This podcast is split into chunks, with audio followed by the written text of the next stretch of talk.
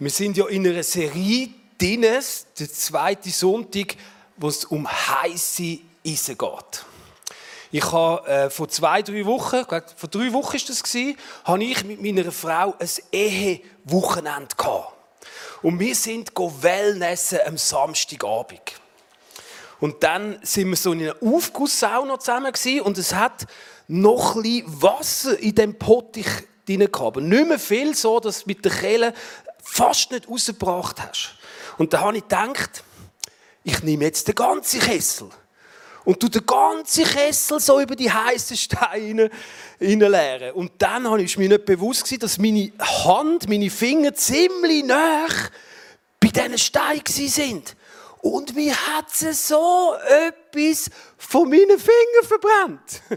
Hey, und ich bin dort in der Sauna rein und ich habe zuerst gedacht, das kann ich jetzt nicht, das kann ich jetzt nicht sagen, dass ich mir da so die Finger verbrannt habe. Zuerst einen Schmerz in mich hineingesogen.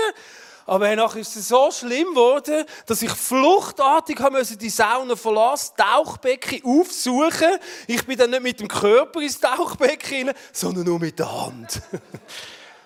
Hey, und nachher, äh, wir müssen abbrechen. Wir müssen heim und ich habe den ganzen Abend müssen meine Hände kühlen. Und dann hat es eine riesige Verbrennung gegeben. Ich hoffe nicht, dass ich mich heute bei dem Thema die Finger verbrenne. Weil es geht ums letzte Gericht. Ich habe so die Leute gefragt, was denkst du über das letzte Gericht? Ähm, da hat es so Leute, ja, ein schwieriges Thema. Ja, ich weiß ja nicht genau, was da auf uns zukommt. Ähm, gewisse haben so theologische Antworten gegeben, die verhebt haben, nach meinem Empfinden. Und dann einer hat es gehabt, der hat gesagt, weißt du was? Ich werde so knapp durchs letzte Gericht durchkommen, so halb verbrannt in die Ewigkeit. Und ich habe es noch lustig gefunden. Und es gibt wirklich, tatsächlich gibt es so eine Bibelstelle. Und dort ist, also ich lese sie euch vor, die hat zwar nichts zu tun mit der Predigt, aber ich lese sie euch immer vor, dass ihr ein bisschen wisst, ähm, dass die wirklich gibt. Er selbst wird zwar gerettet werden, aber nur wie einer, der im letzten Augenblick aus dem Feuer gerissen wird. aber ich glaube, die Person, also wenn das so passiert, oder, du wirst dich so freuen, dass du gerettet worden bist dass das gar keine Rolle spielt. Dass das Verbrannte gar kein Anrecht mehr hat dort. Ich finde, in der Bibel ist das Thema, das letzte Gericht, relativ gut dokumentiert. Und ich würde jetzt gerne mit euch in einen Vers hineingehen und den so ein bisschen auseinandernehmen. Und es ist der 2. Korinther 15. Der Paulus schrieb das der Korinther. Und da innen heißt es, denn wir müssen alle vor dem Richterstuhl des Christus offenbar werden, auf dass ein jeder empfange, was er im Leibe getan, nachdem er gehandelt hat, es sei gut oder böse. Und wenn wir jetzt gerade mal das erste Wort, also das zweite Wort wir, also ich meine, Paulus, der sagt das zu den Christen. Und er sagt, wir müssen alle. Also das Gericht, das kommt auf Christen zu und auf Nicht-Christen. Also es betrifft uns alle. Also jeder von euch wird einmal von der Richterstuhl Christus müssen. Also gewisse sagen, ja, Christen betrifft das nicht. Aber aus dem Vers lesen wir, es betrifft alle. Im Römer 14,10 steht drin, wir alle werden einmal vor dem Richterstuhl Gottes stehen. Also alle. Das nächste Wort ist müssen. Es ist notwendig. Also wir können nicht wählen, ob wir wollen oder ob wir nicht wollen, sondern wir müssen. Es ist wichtig, es ist heilsnotwendig, das Gericht. Und wo Jesus ins Kreuz gegangen ist, hat er müssen die Last der Welt auf seiner Schulter tragen. Und das ist das gleiche Wort wie das Wort. Es ist wichtig und wir müssen vor den Richterstuhl von Jesus. Wieso ist es wichtig? Ich meine, wir leben in einer sündhaften Welt. Und das Gericht ist wie so der letzte Step, bevor wir dann in die Ewigkeit gehen. Und es ist wichtig, dass bei dem Gericht so die sündhafte Zeit abgeschlossen sind, so dass wir in die neue Welt können. Nehmen wir mal das Bild vom Arzt. Ich glaube, ich habe das Bild mitgenommen. Wo ein krebskranker Patient operiert. Und ich glaube, das Gericht Gottes ist ein bisschen so ähnlich. Bei dem Gericht geht es darum, der Arzt, der will, dass jegliche Krebszellen, dass er die alle verwünscht und alle rausoperieren kann, so dass nichts mehr Schlechtes in ihm ist.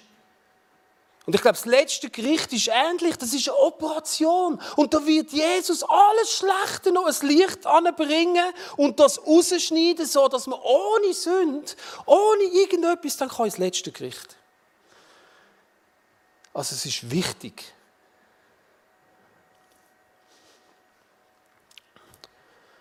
Richterstuhl des Christus. Früher war es so, dass, wenn ein König von einer Stadt in eine Stadt gekommen ist, dass man einen Richterstuhl aufgestellt hat. Und dann ist der König in den Richterstuhl gesessen. Und dann sind die Bevölkerung von der Stadt sind vor den König gekommen und haben das Ungerechte oder wenn Missverständnis haben die das vor den König gebracht. Und der König hat für Recht gesprochen. Im Alten Testament lesen wir das zum Beispiel beim Salomon, wo die zwei angeblichen Mütter beide das Anspruch auf das Kind gemacht haben. Und der Salomon sagt also, wir tun das Kind in der Mitte durchschneiden. Und dann sagt die eine, nein, nein, nein, ja nicht. Und dann hat er gewusst, ah, das ist ihr Kind. Und dann hat er Recht gesprochen und ihr das Kind zurückgegeben. Und genau so wird sie, wenn der König Jesus auf dem Richterstuhl wird sein. Und dort wird nicht einfach eine Stadt von ihm kommen, sondern dort werden alle Nationen, jeder Mensch wird von dem Richterstuhl von Jesus müssen kommen. Ich weiß nicht genau, wie das abläuft, oder? Das sind ja Milliarden von Leuten. Und ich weiß dann nicht, wie er das machen kann, dass er jeden Einzelnen dann beurteilen kann. Aber irgendwie schafft das Jesus. ähm, ich weiß, hast du mal eine Begegnung gehabt mit dem Jesus? Also ich habe vorne gerade, äh, wir haben, äh, ich habe alleine Morgengebet gemacht, weil es ist sonst niemand gekommen. ich habe Stunde beten, das mache ich eigentlich sonst nicht. hey, und nachher bin ich, äh, mir, ist mir Gott, ist mir Jesus so etwas von begegnet. Ich habe nur noch geheult. Er ist mit seiner Liebe so etwas näher zu mir und ich bin so überwältigt von seiner Gnade. Und bei dem Richterstuhl, von Jesus ist Jesus ist dort auf dem Richterstuhl mit seiner Liebe, mit seiner Begegnung, mit seiner Annahme. Und für uns, wo die Begegnung kennen, wird es ein guter Tag sein. Weil der, der Raum, der wird gefüllt sein mit Gottes Präsenz. Und wie schön ist es, in Gottes Präsenz eintauchen. Also es wird ein guter Tag sein das Gericht für uns. Wenn wir wissen, dass Jesus einmal wird richten, dann können wir loslassen. Also wir wissen wir, wir müssen nicht selber für Gerechtigkeit schauen. Wir können zwar, aber das letzte Wort wird Jesus haben. Ich meine, für mich ist der David ist für mich dort ein riesiges Vorbild. Ich meine, er wird ungerecht verfolgt vom Saul, gemobbt, in Bedrängnis gebracht, einfach weil er eifersüchtig ist. Und der David könnte ihm in, in einem Moment, wo er vor ihm steht und er ihn nicht sieht in der Höhle, könnte er das Schwert ziehen und ihm den Kopf abschneiden. Macht es aber nicht. Weil er weiß, dass Gott sagt im 5. Mose 32, 35, es ist meine Sache, Rache zu üben. Ich, der Herr, werde ihnen alles vergelten. Und beim Gericht wird alles ein Licht kommen. Wir müssen nicht selber. Gott wird einmal richten über alles Ungerechte.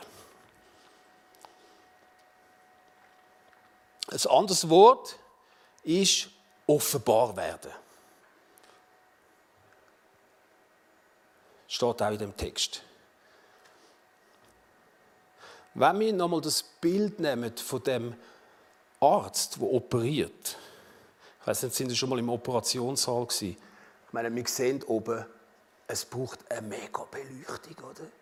Ich meine, der Arzt, wenn der da auftut und alle in Reihe sieht, ich kann mir das nicht so vorstellen, aber der muss so, der muss alles sehen. Und Jesus, oder, der wird mit seinem ganzen Licht, wird er dort sein. Und es wird alles offenbar. Es wird alles ins Licht kommen. Und ich glaube, für die einen wird es ein super Tag sein. Weil du denkst, ey, endlich wird das mal alles geklärt. Also gerade wir, die den Heiligen Geist haben, wir haben ja schon die Möglichkeit, jetzt Sachen zu klären. Wir müssen also nicht warten, bis Jesus das beim letzten Gericht klärt. Also wenn du irgendetwas hast zwischen dir und deiner Frau, wo vielleicht nicht richtig ist, hey, hast du die Möglichkeit, das ins Licht zu bringen. So, dass nicht beim letzten Gericht alles, alles muss ins Licht kommen. Ich meine, ich bin ja früher, als ich Jesus noch nicht kennt habe, bin ich eigentlich ein, ein Schlaumeier gewesen. Also nein, ich bin eigentlich, ich habe viele Sachen gemacht, die nicht gut waren. Ich habe Leute beklaut. Ich habe Ladendiebstahl gemacht. Ich habe eigentlich alles gemacht, was Gott verboten hat. Oder vieles. Und als ich dann zum Glauben gekommen bin, habe ich gemerkt, hey krass, ich muss das alles ins Licht bringen. Hey, das bedrückt mich nicht. Ich, ich muss das ins Licht bringen. Und dann bin ich mich bei diesen Leuten entschuldigen und habe gesagt, hey, weißt du, ich habe dich beklaut. Ich habe dir etwa 2000 Franken geklaut. Schau, du hast 2000 Franken. Und hey, die Leute sind so etwas von berührt gewesen. Und ich glaube, wenn wir mit Gott unterwegs sind, dann können wir genauso Sachen, die nicht im Licht sind, durch den Geist Gottes ins Licht bringen.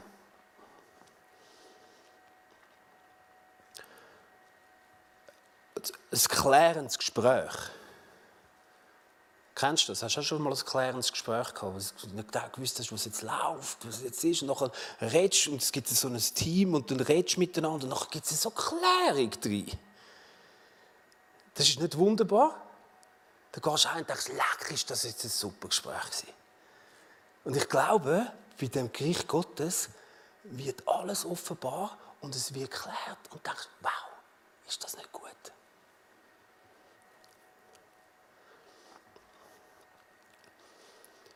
Zum Beispiel ich weiß nicht genau, wieso hat mich mein Vater nicht so geliebt oder wieso habe ich das nicht so gespürt.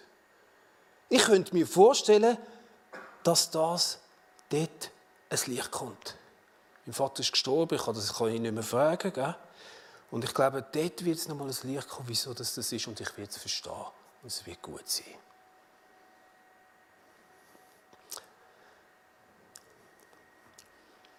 Gut oder Böses wird dort ein Licht kommen. Was wir gesehen haben, das werden wir empfangen. Also unser Leben wird so beurteilt. Nach dem, was wir gut gemacht haben und nach dem, was wir schlecht gemacht haben. Das wird Jesus alles ansprechen. Ich meine, wir haben ja, wenn du gehst, gibt's ja auch, gibt's, sagt ja Gott, wenn du gehst, dann wirst du überkommen. Oder wenn du vergisst, dann wird dir vergeben. Also wir haben schon Anteil in dieser Welt. An dem Lohn, an dem Gut und Böse. Oder? Wenn du einem anderen eine Grube äh, äh, schaufelst oder wirst selber reingehen. Ich meine, es gibt es so. Ich meine, wenn du zu der einen böse bist, erlebst du auch Böses. Es ist so ein bisschen, das ist so ein bisschen die Wert von Gott. Und ich glaube, in dieser Zeit, wir werden schon einen Teil von dem Lohn empfangen. Aber dort bei dem Gericht wird nochmal absolut abgerechnet. Da wird das alles ein Licht kommen was du gut gemacht hast und was du schlecht gemacht hast. Die einen werden überrascht sein und denken, oh krass, das Gebet, wo ich das Gefühl hatte, das hat jetzt absolut nichts bewirkt. Ich dachte, wow, das hat ja mega viel ausgelöst. Das war so gut. Gewesen. Und ich glaube, viele von euch wird es so gehen. Ich denke, wow, das hat so viel Gutes ausgelöst. Und für einige wird es auch sein, ja, das, was ich dort gemacht habe, hm, das ist jetzt nicht so super gewesen. Das hat nichts gebracht. Das ist aus meiner eigenen Motivation. Und ich glaube, wir werden so überrascht sein, was dort so ein Licht kommt. Ähm, der Leo, mein grosses Vorbild, ja, nein, aber der sagt immer wieder bei der Predigt, und ich glaube, das finde ich Hammer, oder? Er sagt immer wieder, bevor er einschläft, der Leo, für die, die nicht wissen, ist der Pastor vom ICF Zürich, ähm, der sagt immer wieder bei der Predigt, bevor er einschläft am Abend, fragt er den Heiligen Geist noch, hast du mir noch etwas zu sagen? Und dann sagt er vielleicht, ja, musst du das noch klären? Oder du da noch etwas Gutes? Also wir Christen, durch den Heiligen Geist, haben die Möglichkeit, schon vorsorgen für das letzte Gericht und schon jetzt gut zu tun und Sachen klären. Ich würde jetzt gerne eine Minute Pause machen. Der Markus spielt ein bisschen Musik im Hintergrund ein und zum einfach das setzen lassen, was ich gesagt habe. Im zweiten Teil will ich dann darauf eingehen, was sind die Maßstäbe, wo Gott uns beurteilt bei dem letzten Gericht. Nach was für Maßstäben?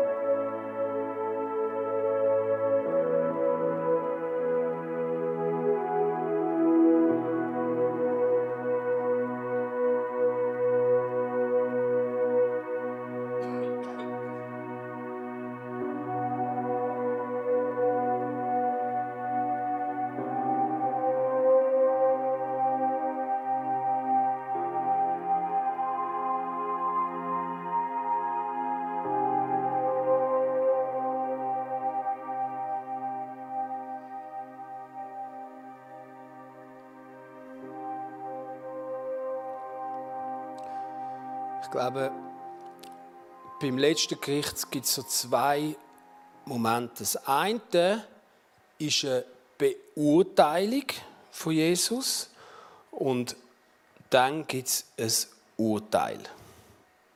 Also auf die einen Seite beurteilt er unser Leben und abhand von dem gibt es dann ein Urteil. Ähm, ich habe einen Vers von der Offenbarung 20, 12 bis 15. Dort steht, wie es zu und her geht dann. Ich und ich, und ich sah alle Toten vor dem Thron Gottes stehen, die Mächtigen und die Namenlosen. Nun wurden Bücher geöffnet. Über alle Menschen wurde das Urteil gesprochen, und zwar nach ihren Taten, wie sie darin beschrieben waren. Auch das Buch des Lebens wurde aufgeschlagen. Das Meer gab seine Toten zurück, ebenso der Tod und das Totenreich. Alle ohne jede Ausnahme wurden entsprechend ihren Taten gerichtet. Der Tod und das ganze Totenreich wurde in den See aus Feuer geworfen. Das ist der zweite, der ewige Tod. Und alle, deren Namen nicht im Buch des Lebens aufgeschrieben waren, wurden ebenfalls in den Feuersee, Feuersee geworfen. Also irgendwie wird es dort zwei Bücher geben. Ein Buch mit unseren Daten und dann macht Jesus noch das zweite Buch auf, das Buch vom Leben. Ich habe dort, glaube ich, ein cooles Bild mitgenommen. Ich könnte mir das noch kurz einblenden. Das ist das Buch vom Leben, oder? Und ich meine, wenn du in dem Buch vom Leben drin stehst, dann kannst du nachher in die, in die himmlische Sphäre, dann kannst du nachher in den Himmel. Meine, was, mit was für Maßstab urteilt Jesus, ob wir in dem Buch vom Leben stehen? Das ist jetzt ja interessant, oder? Was denkt ihr? Ihr könnt reinrufen. Jesus in sein Leben hineinlassen. Sind ihr da alle die gleiche Meinung? Glauben. Glauben. Übergabegebet. Es geht alles ins Gleiche, oder? Und ich glaube, da sind wir uns Christen einig. Es gibt einen Kernwert. Das steht auch im Johannes 3,16 drin. Denn Gott hat die Menschen so sehr geliebt, dass er seinen einzigen Sohn für sie hergab. Jeder, der an ihn glaubt, wird nicht zugrunde gehen, sondern das ewige Leben haben. Ein zweiter Vers im Johannes 1, 12 steht ihnen, die ihn aber aufnahmen, Übergabegebet, und an ihn glaubten, Glaube, denen gab er das Recht, Kinder Gottes zu werden. Ich glaube, da sind wir Christen uns einig. Und es gibt einen Hauptwert und das ist der Glaube an Jesus. Und ähm, ich würde jetzt gerne Petra für bitten. Erzähl doch du uns, wie du zum Glauben gekommen bist. Kannst du stehen? Könnte ich dir einen herzlichen Applaus geben?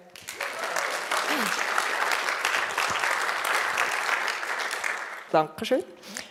Ja, also mein Zeugnis ist nicht so ein riesen Wow vorher nachher Erlebnis. Es ist mehr so ein, ein Zwei-Stufen-Erlebnis. Und zwar, ja, es zeigt auch ein bisschen auf, wie Gott geduldig ist mit den Leuten und sie den Weg gehen lässt. Ähm, in der ersten Stufe ist es ein bisschen so, dass ich eigentlich in einem schlechten Moment war. Es ist mir nicht gut gegangen. Ich war bei der Arbeit und auf einmal ist wirklich das Licht in den Raum hineingekommen. Ich habe mich glücklicher gefühlt und ich habe einfach Gottes Präsenz gemerkt. Ich habe drei Sätze in meinem Kopf ganz deutlich ähm, gehört. So, es hat alles seinen Sinn, es ist alles gut so, wie es ist und ähm, es ist alles so, wie es sein sollte. Und in dem Moment habe ich angenommen, dass es einen Gott gibt, dass der Gott sich um mich kümmert, mich, also sich für mich interessiert und mich sieht. Ich habe aber mit dem Erlebnis noch nicht sehr viel, also was es für mich, mein Leben zu bedeuten hat, nicht sehr viel können anfangen. Ich bin dann zehn Jahre auf der Suche was ich mit dem anfangen soll. Ich habe die Bibel angefangen zu lesen, ich habe sie nicht verstanden. Ich bin in eine ähm, reformierte Kirche gegangen, Ich war dort etwa 30 gewesen, die anderen sind 50 plus gewesen. Hat mich auch nicht so gefesselt. Ich habe versucht, mit den Leuten darüber zu reden, was ich erlebt habe, aber da sind auch eher so ein strange Sachen dabei rausgekommen. Eine Kollegin von mir ist parallel dazu auch ein bisschen auf der Suche.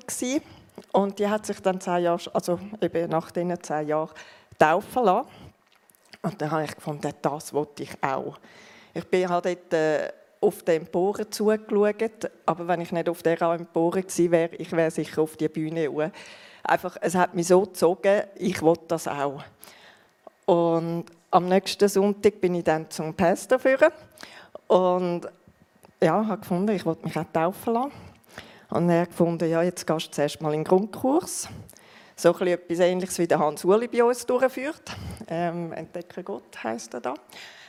Und dort habe ich dann das Evangelium richtig kennengelernt. Also ich habe es vorher schon gewusst, bin auch als Kind in die Schule gegangen, aber ich habe immer nach dem Erlebnis das Gefühl gehabt, wenn ich direkt zum Vater kann, wieso brauche ich dann Jesus? Also wieso soll ich zum Sohn, wenn ich den Vater habe? Und in dem Grundkurs habe ich das dann gecheckt und habe wirklich eine Entscheidung getroffen, habe die Entscheidung getroffen, Jesus nachzufolgen und ihn als Erlöser in mein Leben zu nehmen. Und das hat dann wirklich die Veränderung verursacht in meinem Leben. Also das hat mich dann auf den richtigen Weg geführt. Genau. Jawohl.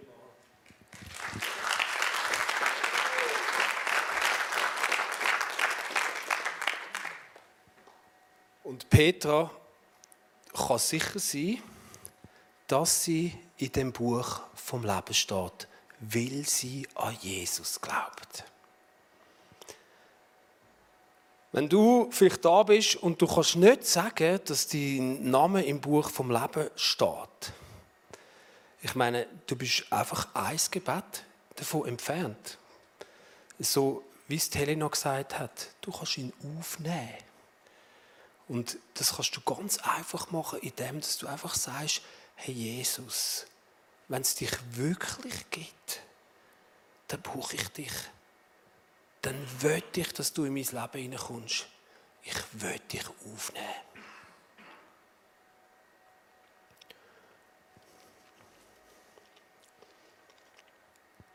Ich habe in der Bibel noch andere Sachen gefunden, andere Maßstäbe, wo vielleicht Gott könnte auch noch mit anderen Maßstäben messen für das Urteil. Vielleicht ist wichtig, dass man nicht den Glauben mit dem anderen zusammen gegeneinander ausspielt. Es ist eine Ergänzung.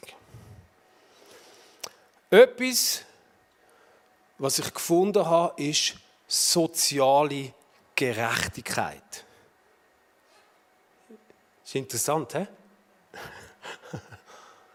Es steht drinnen, glücklich sind die, Hungernden und Durst nach Gerechtigkeit haben, denn sie sollen satt werden. Und viele glauben, dass die Gerechtigkeit so Glaubensgerechtigkeit ist. Ist es aber nicht. Es ist eine soziale Gerechtigkeit.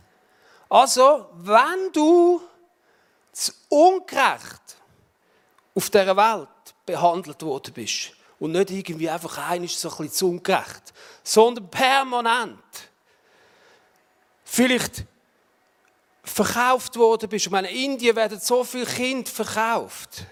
Und ich meine, wenn du dort in eine soziale Ungerechtigkeit das ganze Leben hineinstehst, Jesus sieht das. Und ich glaube, Jesus sagt zu dir, irgendeinisch wirst du satt werden.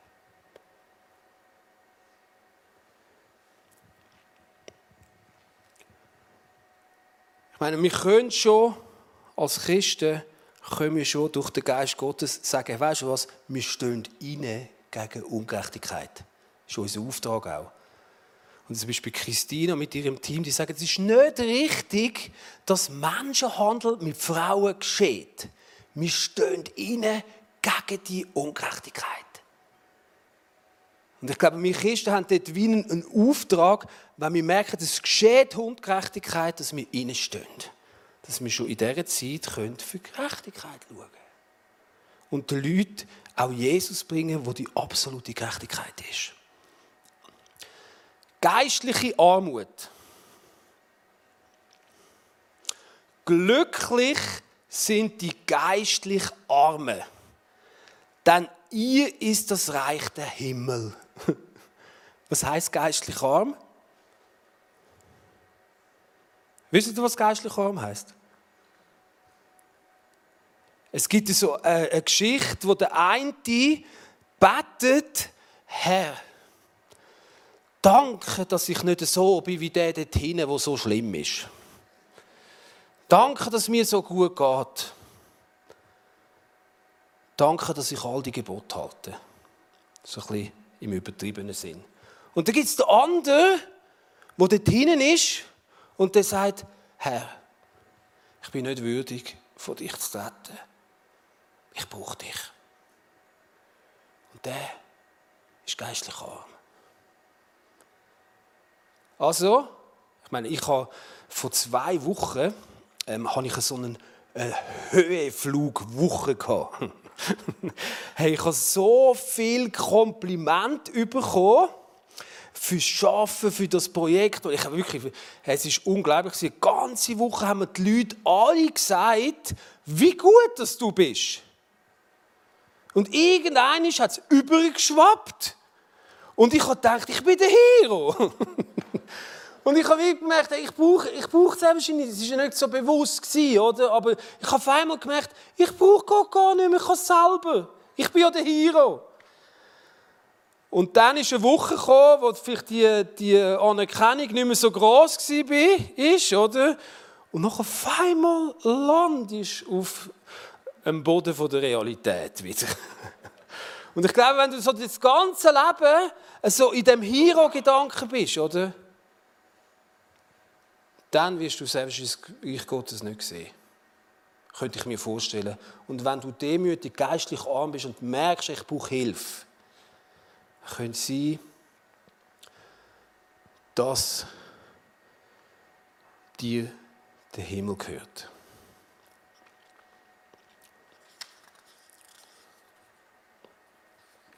Gottes Gebot halten.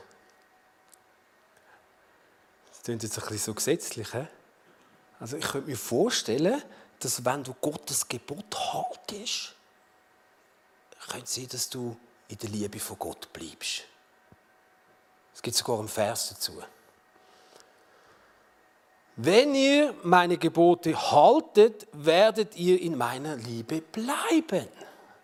So wie auch Jesus die Gebot gehalten hat und auch Jesus in der Vaters Liebe war. Es, jetzt nicht, es, äh, es, es ist jetzt nicht so spektakulär, aber wenn ich meinen Kind zum Beispiel, ich gebe ihnen einen Rahmen und sie bewegen sich in diesem Rahmen inne, dann geht es ihnen gut. Und Gott gibt uns auch einen Rahmen. Und wenn wir uns dort bewegen, geht es uns gut. Also, wir können nicht, also es ist immer noch, wir sind nicht perfekt, jeder Mensch ist ein Sünder, wir brauchen irgendwo gleich noch Gnade von Jesus. Oder? Weil wir werden das nicht zu voller Vollendung können erfüllen Aber wenn wir uns in dem Rahmen bewegen, sagt Jesus, werden wir in seiner Liebe, Liebe bleiben.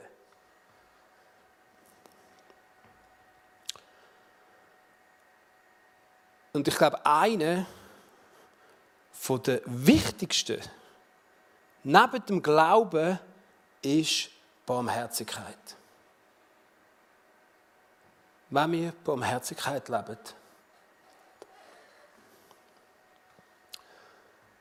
im Jakobus 2,13 steht drin, denn im Gericht gibt es kein Erbarmen mit dem, der selbst kein Erbarmen kannte. Doch wer barmherzig war, bei dem triumphiert die Barmherzigkeit über das Gericht. Er wird nicht verurteilt werden. Krass, oder? Und ich meine, es gibt glaube ich, noch andere Stellen, wo Jesus so die Böcke von den Schafen trennt. Und die Schafe, die kommen in den Himmel. Und dann fragen sie, wieso kommen wir in den Himmel? Und nachher sagt Jesus, ich bin nackt. Ich habe mich Kleider gegeben. Ich hatte Hunger gehabt. ihr habt mir zu essen gegeben. Ihr sind mir in meiner Not begegnet. Und dann sagen sie, wir haben dich nicht gesehen, das ist nicht bewusst. Und Jesus sagt, was sie einem von meinen geringsten Brüdern da haben, das haben die für mich da. Und da langt es. Das ist so wie das, was ausgemacht hat dort bei, dem, bei dieser Stelle. Ähm ich werde jetzt eine Aussage machen. Und mir ist, mir ist bewusst, dass ich mit dieser Aussage mir gröber die Finger verbrennen So wie bei dieser Sauna. Gell? Ähm, aber jetzt so ein bisschen durchs Forschen in der Bibel meine, wir, wir kennen einfach so den einen, das ist der Glaube.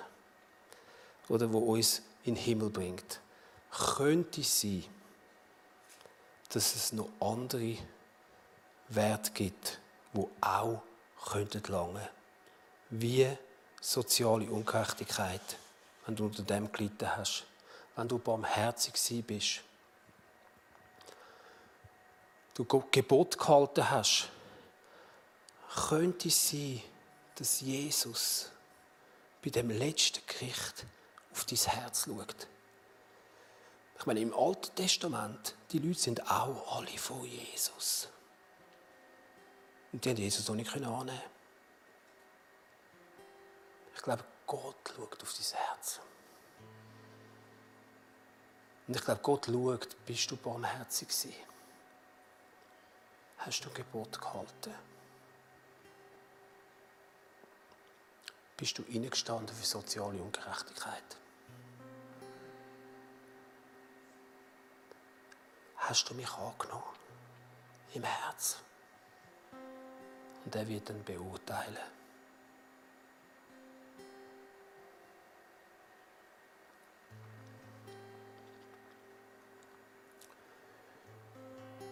Wir sind äh, bei dem Vorbereiten, hat mich so ein paar Sachen berührt. Und ich weiß jetzt nicht, was dich berührt hat. Aber sehr wahrscheinlich, wenn wir davon ausgehen, dass der Geist Gottes da ist und uns bewegt, dann hat dich auch etwas berührt oder etwas nachdenklich gemacht. Zum Beispiel für mich ist etwas, was mega wichtig ist im, ist im Leben oder in dieser Predigt, hey, ich will so viel wie möglich klären. Jetzt schon. Ich will im Reinen sein mit meiner Frau. Ich will nicht unklärte Sachen haben, ihr gegenüber oder meinen Freunden gegenüber oder meinem Chef gegenüber. Ich will Sachen klären, auch durch den Geist Gottes, was er mir aufs Herz legt. Das ist mir zum Beispiel wichtig geworden. Das andere, was mir mega, mega berührt hat, ist, das Gericht Gottes wird eine Begegnung sein mit dem wunderbaren Jesus und es wird gut sein. Neben all dem Bösen, wo es Licht kommt, auch das wird gut sein. Es wird mir alles geklärt und es wird ein guter Moment sein und ich muss keine Angst haben vor dem Gericht Gottes. Es ist nicht der Ankläger, der auf dem Richterstuhl hockt und uns ein schlechtes Gewissen gibt, sondern es ist der Jesus. Und es ist ein guter Moment.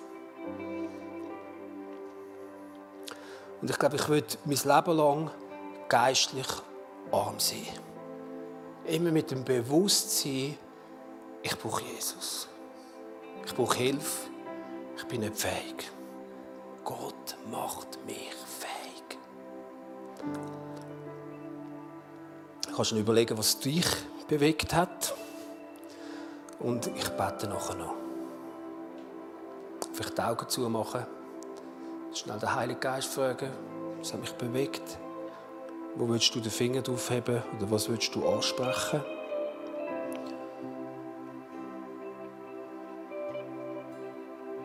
Ja, Jesus, ich danke dir, dass du da bist durch deinen Geist. Und du siehst, was uns bewegt.